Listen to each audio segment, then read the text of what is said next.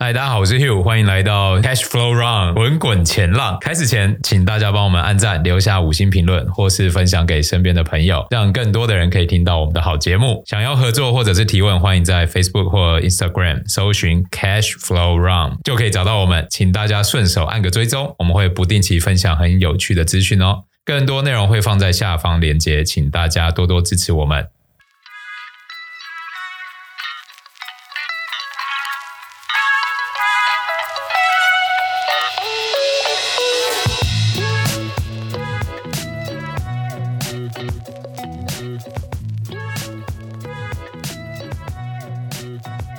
嗨，大家好，我是 Abby，欢迎来到 Cash Flow Run 滚滚前浪，分享全球发生的财经大小事。今天第二十二集，我们超级特别，我们有三个女生来聊财经。我称自己叫做法相区，你们知道法相区是什么吗？其实我不知道，我是听你说我才知道。真的吗？妹妹，你知道吗？年轻人可能不知道这个词，什么意思？就是棒球比赛，很多人都会买座位在啦啦队正前面特区，然后为了要拍那些啦啦队跳舞的样子，那因为很近，所以大家就会称这个特区好香这样。那我们这一期就是因为我们都是女生，我们今天三个女生来跟你聊财经的话题。平常财经节目好像男生比较多，对不对？对啊，通常啦。对，就是一些专业的，比如说像市场啊、数据。那虽然有女生也是专门在讲财经，但是一次三个就不常见了。应该超少吧？我们应该是可能 p a r k e t 首创哦，搞不好哦。不知道听众朋友有没有觉得这样不错？拜托，如果觉得不错，那就用收听率来支持我们，这样我们就可以把 Dennis 踢掉。他应该会很开心。欸、没有没有，减少工作量。我开玩笑，我开玩笑，他很重要，我绝对不会放过他。下一集还是要把他拉回来录。但是我们要要声明一件事情哈，我们不是说女生是一定最棒，或者是鼓吹女生一定要怎么样才是成功。也不是要占性别，就是有些人就觉得说，哎，你企业家就企业家，你干嘛故意讲女企业家？但这真的不是我们的本意。就是如果有对这种话题非常敏感的，就麻烦直接点出去，不要听比较好，不然我怕你一路听下去就一直生气这样子。那我们接下来主轴就会在一些女性的成功人士上面。好，那废话不多说，我今天要来介绍我们好久不见的谁，你们已经听到她的声音了，我们的莎拉公主。听着这个。称号我有点害羞，真的吗？大家很很久没听到我的声音了，真的。好，大家好，我是 Sarah。那还有我们的小清新女孩 Melody。嗨，大家好，我是 Melody。Melody 就真的是女孩哦，因为她很年轻。呃，跟我们比，当然有够香，没有也年轻，你们也年轻。对，好，那我们今天主题刚才有讲了嘛，既然都是女生，所以我们的主题就是我们要来聊一下全球知名的女性企业家。其实我们在准备资料的时候啊，近年来其实有蛮多具影响力的女性，或者是在金融界有蛮多知名的人。嗯、那但我们今天就是一人就挑一个介绍给大家。OK，OK。Okay, okay. 那就由我来开始好了。我要介绍的这位，就是想必名字讲出来大家都不陌生，就是 AMD 的 CEO 苏姿峰哦。而且他最近刚好要来台湾，对对对，就过好像没过没几天而已。是因为这个，所以想说他的故事吗？对，就偶像偶像这样，嗯、然后所以就是想也想接续上周的 AMD，就如果有在密切关注我们的听众，嗯、上集 Abby、Dennis 还有 Pius 就已经针对 AMD 还有它的新品发布，就已经有相当完整的介绍。如果还没有收听的听众，可以先去聆听上集哦，因为我们这集这部分主要会着重介绍有关 AMD CEO 苏思峰的故事。那如果稍微熟悉 AMD 的观众，应该都会知道，他都被网友们昵称为苏妈。对，苏妈这个名字听起来就超亲切，但是是一名在呃半导体业拥有许多丰功伟绩的知名 CEO 哦。他先后在台湾和美国成长，然后是地地道道的台南人。然后在一八年的时候，一家三口更是获得。呃，台南卓越市民的称号哦，哎，那黄仁勋有获得这个台南卓越市民吗？不知道哎、欸，但他应该也很符合资格吧？对啊，因为我是因为黄仁勋才知道他，因为他感觉就是出来打对台那种感觉。对啊，对啊，对，不过台南真的地灵人杰，我好爱台南。你们两个也是台南人对不对？对啊，是不是与有容焉？是不是？你看那么多，就是都是台南人，像最后刚刚说的黄仁勋，然后你看还有。嗯那个李安导演啊，哦，李安也是之前在台南办婚礼的林志颖姐姐，哦，对对对，还有现在 K-pop 当道的 Twice 周子瑜，好了好了，太多了，讲不完。好，我们继续讲苏妈的故事。好啦，苏妈到美国求学后，在求学上也表现优异，二十四岁就拿到 MIT 的电机博士，然后在大一的时候就对半导体展现了浓厚的兴趣，认知到了小小的晶片却能可以改变世界。然后从此投身半导体业的发展。他其实发表了四十多篇技术文章，然后分别在德州仪器、IBM 等高科技公司任职过，嗯，然后也是 IEEE 的会员，然后也是美国国家工程院的院士，获得张忠谋模范领袖奖。然后也是第一位获得此奖的女性，然后被拜登总统任命为总统技术顾问委员会的成员，然后也是巴伦周刊二零二二年全球最佳 CEO 等等，太多奖项了，讲的好累。怎么有人有太多奖项念不完的问题？这是什么感受？好好，哦天啊，这真的不是贫穷限制想象，这是平凡限制我们的想象，念不完呢。它就是很很多 AKA 的概念啊，啊你就是整个把它串起来，你就会变 rap。那现在又来一段。美国国家工程院院士张忠谋 模范领袖奖，哎、欸，你好像很有潜力哦。好，你可以继续。没错，现在苏妈在 AMD 担任 CEO，是该位公司的首位女性执行长。担任 CEO 后，公司股价上涨超过二十五倍，公司发展也不同以往，专注电脑和游戏领域，产品组合现在已经稳健的成长。然后往伺服器还有资料中心制造晶片那边发展，然后他也成为标普五百企业中薪酬最高的 CEO，约年薪十七点五亿。他在科技产业获得的非凡成就，然后他也始终坚定的就是想将先进的技术带给大家。然后受颁的清华大学的名誉工学博士学位，MIT 的纳米大楼也是以他为名的哦。他好强哦！等一下，你刚才说年薪十七点五亿是美金吗？对，是美，一定是美金的啊！美金十七亿，天文数字，这是什么天文数字啊？没有，贫穷限制了我们的想象。对，对，对，对，对，但他其实也是很努力，这奋斗的过程其实需要坚强的心态。嗯、对啦，对啦。然后这与苏妈小时候受到的教育影响关系密切。他父亲从小教导他，就是犹太人哲学中居安思危的思想。然后犹太圣典塔木德经里就提到，好的不见得是好，坏的不见得是坏。好的时候有时候是坏的，坏的有时候是好的。你刚才是有在念 rap 吗？好的不见得是好，坏的不见得是坏。这是数来宝，你们要听出一个单曲是吗？这是什么意思？这就是，一个智者就是在顺境的时候，你就要开始做好准备，嗯、然后当逆境来的时候，你就可以自应付自如。哦，嗯，然后就是还有做自己并超越自己，然后懂得抓住机会，以小博大，然后不要畏惧压力等等，就是这些都是苏妈想要传递给大家的。那苏妈的成就和影响力，就是不仅促进了科技业的发展，然后也激励了所有女性要追求自己的梦想。那就是刚刚提到苏妈下周也会来台，就是还有希望，就是可以造成台股受惠，这样大家可以先密切关注，提早布局。这好像已经先喷一波了吧？呃，对不对？对，而但你看那个黄仁勋来台湾的时候，那时候也是什么都大爆炸。对啊，真的真的，谢谢苏妈。这样，可是怎么？觉得好像听完你讲完书吗？好像你变粉丝，你要去接机是不是？要吗？可是我还是要来上班，我先买股票支持他就好了。我帮你跟老板请假。好，那听你介绍完书吗？我就想来介绍一下下一位蛮特别的人物。那她也是一个女生，我先讲几个特点让你们猜一下。第一个，她快要七十岁了，这很难吧？这个有一点，对啊，七十岁其实可以退休了，哎，哎，对啊。差不多已经好，那我我再提示第二个，她跟马斯克关系还不错哦。嗯，这个提示好像有点、哦、你感有感那？没了，你呢？有感觉到是谁？有也有有来有来。好，那我那我讲我我再提示第三个，他有女股神的称号。你这根本就是翻开直接知道答案了。有女 股神称号的真的很不多哎。对，就是我们的 Cathy Wood 女股神啦，她的别称也叫做女版巴菲特。不过我觉得她的投资喜好好像跟巴菲特差蛮多的诶。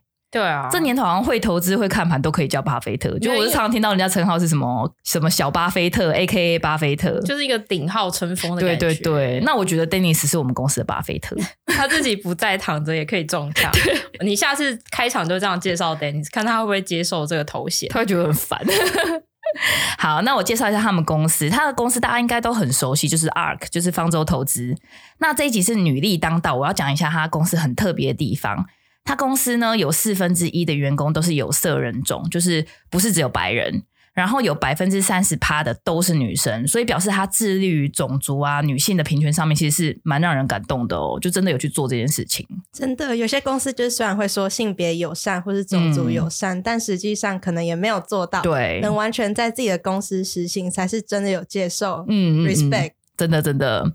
然后 ARK 的分析师也很酷，他几乎全数没有财经背景，这是第一次听到吧？通常分析师会找一些有财经背景的，嗯、但他的团队都是从事过不同科技行业的人，比如说像是癌症的研究人员啊，人工智慧的专家，或者是游戏工程师，甚至是帆船的船长。反正 Cathie Wood 觉得说，这些分析师他其实拥有这些科技业的经验，他就可以理解这些东西如何去运作，所以他有很强的创造力。像我可能就会被找进去当干化专业户。他也他也可以，对他可以找我。我年薪大概只要苏妈的十七点五亿，那我只要那个点五就可以了。点五啊，那也很多哎、欸，那也蛮多的、哦。对，可是我觉得他这个讲法有有对也有不对啦。就是他都找这种没有财经背景的，专业度一定是很高嘛，但是投资就一定会正确吗？我觉得好像也不一定。你们觉得呢？我个人觉得这个说法不完全对啦，嗯、因为你有从业经验的这些人，他们当然是很了解专业领域里面，然后他可以做出非常贴近实际的分析。对，比如说你像治疗各种疾病的医生，他们一定会最清楚现在市面上治疗疾病哪一种药是最有效的，或是哪一种药最贵，哪一种 CP 值最高。但是你在整个金融市场里面啊，你会发现哪一家公司会涨，其实真的是说不准的。真的，真的，你还是要看市场的关注度是真的很重要。就是现在话题往哪边跑，其实你整个市场上的资金就会往哪会会往哪边跑。嗯，然后像我们刚刚说的，就是。假设这个医生他真的非常了解整个医疗产业，然后他去投资了一家医疗生技的公司，但实际上你看，像 AI 的话题一来，所有的资金都跑去捧 AI 股，哦，那医疗股就涨不太起来，啊，真的哎，那甚至有可能它会跌，因为大家会先把资金先抽出来拿去买 AI 股，嗯，那但是我也不会说你这个投资策略就是错的，或者是你投资这家公司就是错的，因为他看好这间公司，如果真的是非常有未来性。然后在整个产业发展的很好，那你当这家公司赚钱了，一定就会反映在你的股价上嘛，会反映在你的营收上面。那所以所有的投资，其实，在不同的时间节点上面，可能都是一件完全不同的事。嗯，就像说，如果我去年股市大跌的时候，我如果爆买 AI 股，大家一定觉得我疯了，我是个疯子。嗯，但如果我现在说我去年在大跌的时候我就买了 AI 股，大家一定觉得我是新女股神。真的，天哪！除了巴菲特，我们公司还有女股神，带我飞，带我飞。好啦，那我们再提一下 ARK 旗下的 ETF 有哪些？大家其实应该很眼花缭乱，因为它有很多，它有什么？ARK K、ARK Q、ARK W，它的 ARK 后面就是加一个英文字，然后就是分成很多个类别这样。嗯、那我就随便先挑几个出来讲。那你们都知道 ARK 它其实是主动式 ETF。那什么是主动式 ETF？其实就是兼具共同基金跟指数型 ETF。那主动性的特点就是它交易很灵活，那透明度又高，然后低成本，又有专业的团队，像那个 Cathie Wood 他们这样团队。主动去管理，那他随时都可以做风险的调控，其实很方便。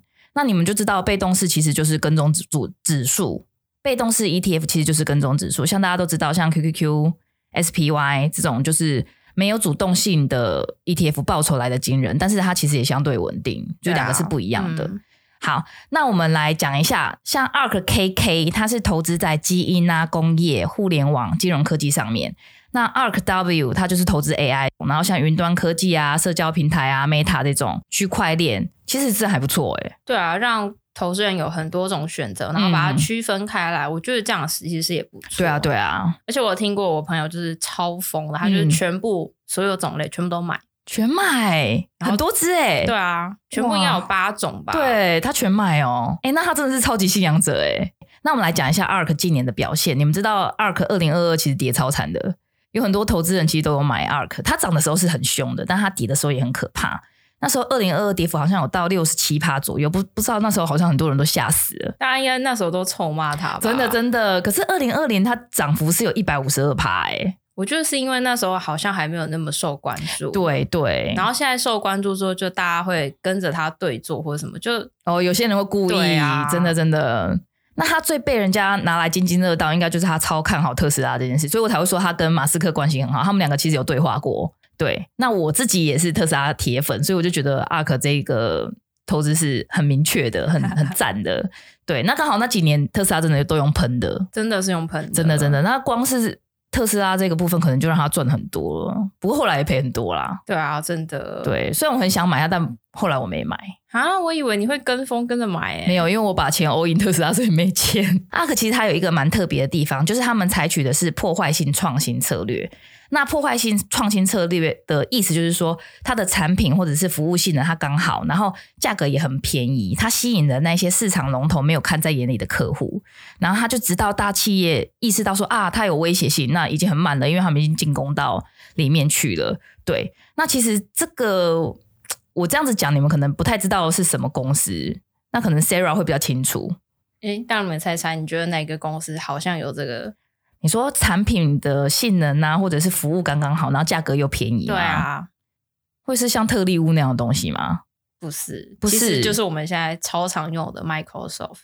哦，当初 Microsoft 其实它是最嗯，也不算最晚，但是它其实是比苹果还要晚进入呃个人电脑这个产业的。嗯嗯，但它当初就是做了一件事情，它就是说跟所有的厂商说，我就是。不用钱，嗯，然后所有人都装我的软体，我不给你们收钱，哦，然后我后面这些工程师，你们要发展什么软体啊什么，我都开放给你们，嗯，所以他后来打到市场就是全部都是 Microsoft，到我们现在到现在都还是啊，嗯，他在市场个人市场的占就是占比大概还有八成。你就知道他有多厉害了。可他当初就不把他看在眼里啊。对，大家就觉得，而且那时候苹果也就是就觉得啊，这是哪来的？对。然后就觉得应该也不用太注意他，然后还是继续他的卖他的个人电脑。对，对，好酷哦，没想到就被被打趴，真的。所以。Cathy Wood 他这种策略就是专门找像 Microsoft 的这种公司，其实眼光算很毒辣。你要先看穿他这这个特质，然后再投资。那的确也成功让他五年达到大概四十五趴的年投报率，所以他声名大噪啊，就是成为这个投资领域的新星这样。那这样看起来，其实我觉得 Cathy Wood 他的确是很出色的选股者，没错。但我觉得，如果这样比起来，她虽然她的称号不是叫女版巴菲特嘛，对啊，但巴菲特应该算是更好的投资者啊。选股跟投资其实不太一样，对，真的不太一样。对啊，对啊。好，那我来讲一个有趣关于 ARK 的故事好了。今年呢、啊、，Casey Wood 一月的时候，他清仓了 NVIDIA 的股票。但是 AI 的热潮不是带动它股股价狂飙吗？大暴涨啊！真的市值突破一兆美元，它就错失这行情，然后大家就会去问物的说：“哎、欸，你怎么那个清仓 NVIDIA 这样？”然后他就理由说是：“哦，这是商业周期性的问题啦。”可我觉得应该不是这个问题吧，就是没看准而已啊。反正这点我跟他不一样，我是很看好 NVIDIA 的哦。所以你也是大安区女股神是不是？失敬失敬。所以我今天才要讲女股神啊！我觉得你是跟她一起对崇拜，我跟她一样破坏性创新。你们会想买 ARK 这种主动式 ETF 吗？我很佩服她、欸，因为你看她这个年纪，老实说，其实可以退休了吧，七十岁左右。嗯，她依旧没有丧失她对投资的热情，我觉得很励志。如果是你们七十岁，也想要这样吗？我觉得我会、欸，毕竟投资真的是一辈子的事情。而且我觉得我七十岁应该啦，应该还是会想要跟得上市场，嗯、知道现在年轻人的趋势是什么。嗯、结果你都在游山玩水，根本也没有想要管趋势。我们七十岁后再见，希望滚滚钱还活着，那也太久了吧？好啦，那接下来我要来介绍这一位，她呢其实跟我们的女股神其实年纪一样大，哦、然后也是快要七十岁，嗯、然后她就是现任的欧洲央行行长。然后他也是前任的 IMF 的总裁，他就是拉加德拉加迪，嗯，然后而且她在这两个组织都是历史上第一位女性的首长，酷哦！而然后有在关注时尚的女生可能会看过她，因为她有着政治界还有经济界的可可香奈儿之称，Coco Chanel 这么厉害？对，因为她除了她个人的专业之外，她的时尚品味啊，还有穿搭，让很多杂志其实都有写过。然后他本人就其实就是 Chanel 的大粉丝，所以你在各个场合只要有拍到他的照片，其实都可以看到他可能穿的都是 Chanel 的套装。哇，就是完美呈现那种大家在电影里面看到那种法国女人就是很高雅自信的那种形象。哎、欸，可以想象哎，那我等下就想要去 Google 他的图片，看到底是。我知道，我知道，拉加德的穿搭都超美，是有自己品味的时尚达人，有法国女人不费力的优雅自信。把衣服穿好，永远都是一门形塑自己形象的策略。他本人就表示过，款式简约、干练、面料不易起皱的衣服，都会是自己在职场上的穿搭首选。他的穿搭还是有受到杂志认证最佳衣着名人榜的呢。好像很强哎、欸，是不是很有兴趣了？那结果等一下看了照片就普通的吧。但是他身材真的也还不错，就他的身高是有超模的身高，他一百八十公分。哇，那就衣架子啊，那应该穿什么都会蛮好看的。嗯，嗯好，那我们回来讲一下拉嘎尔。嗯，然后我们刚刚有说他是法国人嘛，所以他是出生在巴黎。那他大学读的是法律法学院。然后他硕士的时候有拿到政治还有法律的双硕士学位，算是很厉害。然后毕业的时候，他曾经有去面试法国顶尖的律师事务所。那那当时候的面试官啊，就直接当面告诉他：“你就不要想了，女生应该是永远不太可能成为律师事务所的合伙人。”然后他听到这句话，他就直接就是就是转头就离开了那家那家律师事务所，就决定不加入了。很帅诶，超帅的。对，然后他后来啊，就就是去了另外一家很知名，也是很知名的国际的知名的律师事务所，叫 McKinsey。然后他成为一名就是专职于就是打劳工啊，或是反垄断，或是并购方面的律师。嗯，然后在业界就是也是蛮有名的，就是打拼了大概二十年之后吧，他就真的成为那家律师事务所的合伙人了，就是打破了那个之前他面试官告诉他的那句话。然后，而且他在 McKinsey 也是全球战略委员会的主席，所以他就是在这个产业来说，应该算是首位第一个吧。那超厉害的诶，二十年前诶，女生要在各个领域崭露头角，真的都很不简单。然后他还当上合伙人，所以真的是很强的一件事情，超级不容易。嗯、然后他成为这个 McKinsey 的合伙人之后，法国的前总理就看到了他这个未来的新星。然后他就开启了他的政经生涯。一开始，那个前总理是请他出任，就是像法国的各种经济部长啊，或是财政啊、就业部长等等。然后他才短短进入政坛三年，他就刚好遇到了二零零八年的金融风暴。然后也是因为那时候，欧洲各国就开始联手要解决后续这个欧债的危机问题，所以也就让拉加尔得到一个机会，他们就是成为。欧洲应对这个金融危机的领袖人物，然后他们那时候推出了一种欧洲金融稳定的机制。那详细的做法我们就不多说，大家如果有兴趣再再来敲碗。那反正这个机制呢，就是把那时候很有名的希腊的债务的危机，还有很多其他欧盟国的债务问题，就是靠着这套制度渡过难关的。哦，所以这些债务都是因为他。制定的这一套机制，然后度过的哦。对，不敢说是他个人提出，但是在他的领导下就提出了这一套机制。哦、对对对嗯，嗯，那所以那时候法国在这个危机当中就扮演一个非常重要的角色。然后因为拉加那时候是代表法国去担任这个，就是处理这这个欧债危机的这个一个理事会的主席，所以他就大幅的提升法国在欧盟的地位还有话语权。那当然，他就是功不可没嘛。那所以他也是因为这个危机，可以算是在国际上一战成名。嗯，然后二零一一年的时候，国际货币基金组织 IMF 的前总裁，他就因为刚好呃，就是有一些丑闻产生，嗯、对，所以老嘎就刚好获得了一个机会，然后就去角逐这个呃总裁的这个位置。对，那他成功当上去了吗？对，当然当上去。对。我还有看到资料，他曾经在文章就还写说，如果雷曼兄弟是雷曼姐妹的话，金融危机的面貌肯定就会大大的不同。也太呛了吧！不过我觉得有道理啦，因为女生跟男生本来就思考逻辑是完全不一样的。对啊，对啊，在一个组织架构里面，单一性别的组织，不管是单纯男生或者是单纯女生，做事情应该都会相对偏颇。对啊，对不对？像我们老板都只看得到大框架，那细节就是我们。那我们在节目偷抽臭老板，对，又在抽他。等下他有没有仔细在听？我我等下就去收拾东西。好，那我们继续讲。拉加他在接手 IMF 之后啊，他除了原本就是 IMF 本来的工作，他 IMF 本来就是要促进全球货币的合作，然后确保整个全球的金融体系是稳定的，然后可能要监察各国的货币啊、汇率啊，还有贸易等等的。然后当呃，国家有金融危难的时候，他可能 IF 也必须要提供贷款啊，或资金技术协助等等。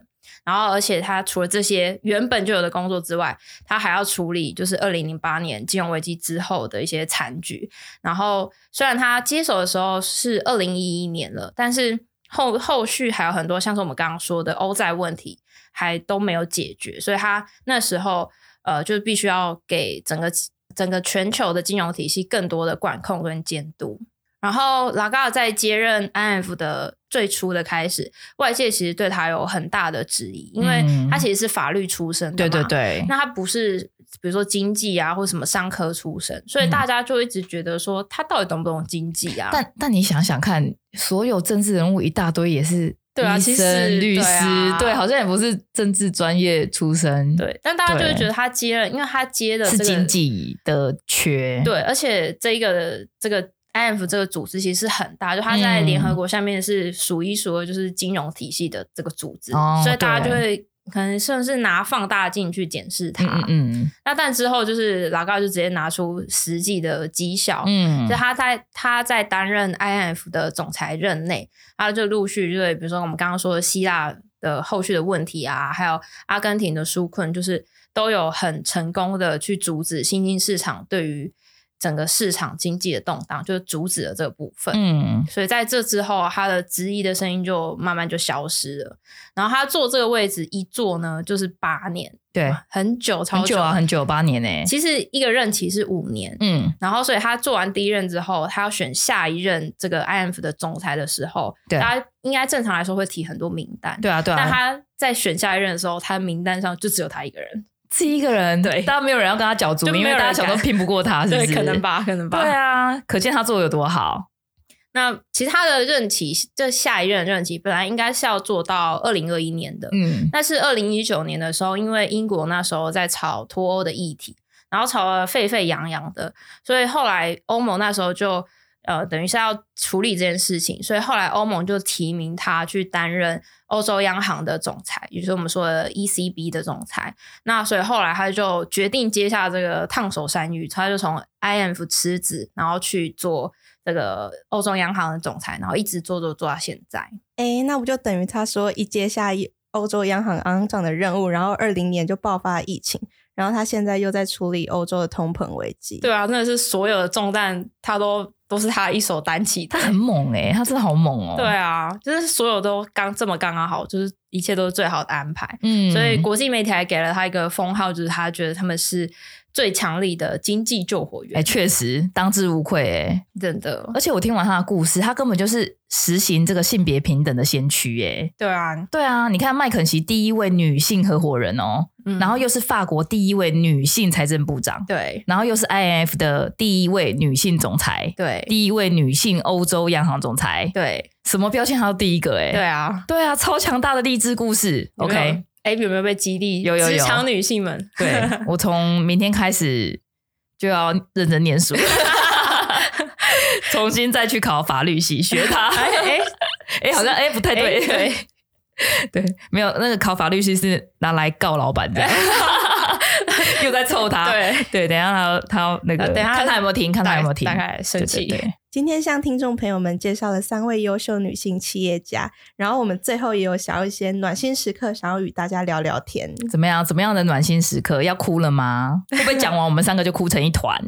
没有啦，我们今天讲的这三个优秀到不行的女生，嗯，其实应该是金字塔上的顶端，在顶端的，真的，真的。那我们今天其实主要是想跟大家分享，就不要因为你是女生，然后在追求个人的职业上面就会有所收敛，不要这样画地自限。那决定好目标，下定决心往前冲就好了。对，毅力跟决心真的是不分性别的，也不需要因为自己在职涯上有所追求啊，就放弃家庭。嗯，像我刚刚介绍给大家的老高，他其实也是守护着他跟孩子们的相处之时间，然后还是可以积极追求自己的理想。同时担任妈妈跟央行行长两份全职工作，哎、欸，真的很辛苦。而且当妈妈本来就是一件二十四小时全年无休的辛苦工作。AB 也辛苦了，妈妈真伟大，给所有的职场妈妈一个最大的 respect。我要哭了，我帮你准备好卫生纸、哦。真的，不论是在家带小孩的妈妈、单身女性，还是过着各种不同生活的女人，每个都棒到不行。真的，真的，每一种生活选择啊，其实每一种身份，它都有外人他不懂的地方，那也都有困难的地方。嗯，那其实有好也有坏，真的没有人可以全盘了解。就是你处在那一个角色里，你才会知道。你是怎么样的辛苦，然后你有什么样的快乐？对啊，所以其实根据世界经济论坛啊，它有公布说，二零二三全球性别差距其实要等到真正的男女平等，其实还要再等一百三十年，好久哦，那时候我不在了哎。对啊，一百三十年后，所以我可以看到我的可能真正真正孙，然后跟男生平起平坐这样。嗯，对。那其实就像最近的 Me Too 运动，对啊，对，其实也很开心看到台湾有这样的环境去重视这么严重的事情。嗯，那这些事情可能是很多人内心埋藏很久的伤痛。那这件事情也给了他们跟自己和解的机会，我觉得很好哎、欸。对啊，我也觉得，嗯。而且这其实已经落后欧美很久了，但却算是亚洲的先驱。嗯，那台湾在二一年的时候，性别平等还是亚洲的第一名。然后我们也希望这可以成功影响其他的亚洲地区。是真的，我觉得台湾其实已经做的算还不错，就以亚洲国家来讲，嗯、对，对啊、因为有好多国家其实根本就不把女性当人，是真的，是真的。嗯，对啊，甚至还有些非洲传传统部落在实施割礼，就是割掉女性外的生殖器。然后来象征女性的贞洁，有啊，就我看到那些什么救救赎计划之类的那种东西，嗯、就觉得哦天哪，都什么年代了，真的好难想象。那你们知道月经贫穷吗？那是什么意思？就是虽然很难想象啊，就是在一些非洲的偏乡或是一些比较落后的国家，嗯、女生她们从青春期开始，只要月经来了之后，她们就只能在沙地挖一个坑，然后这边蹲一整天，就只是为了让那个。你流出来的经血流到土里面，然后等到你月经结束，嗯、那很久哎、欸，超久，应该要至少少说也要四五天吧。对，而且沙坑里超不舒服的吧？对啊，然后那个好，我们先不论舒不舒服，嗯、那个卫生环境真的真的很糟糕。对啊，对啊，那听完超难过，真的好可怕。难怪都有现在都有那个提倡说，你可以捐卫生棉到非洲去。对啊，对啊，对啊，其实就是也是希望整体社会更关关怀那些受伤害的人，为女权可以尽一份心力。今天不是妇女节，但是我们就觉得每个每天女生们都应该被提醒，自己有权利拒绝自己不想要的事，然后也有权利去追逐自己更渴望的目标，然后也有权利去守护自己的家庭，然后去相信两者是可以都努力达成，然后找到平衡的。然后我们在这边祝各位听众顺心，然后每天离自己的目标更进一步。真的希望大家都能找到平衡。那我们今天就录到这边，谢谢大家今天的收听。如果你们有任何想要听到我们聊的财经主题，都欢迎留言告诉我们哦。我们会不定期抽出适合的主题来讲解哦。那如果你喜欢今天这样的主题，你也可以留言支持一下，我们就会有更多集的法香区。大家 FBIG 都给我追踪起来，真的真的，那就这样啦，我们下期见喽，拜拜，拜拜。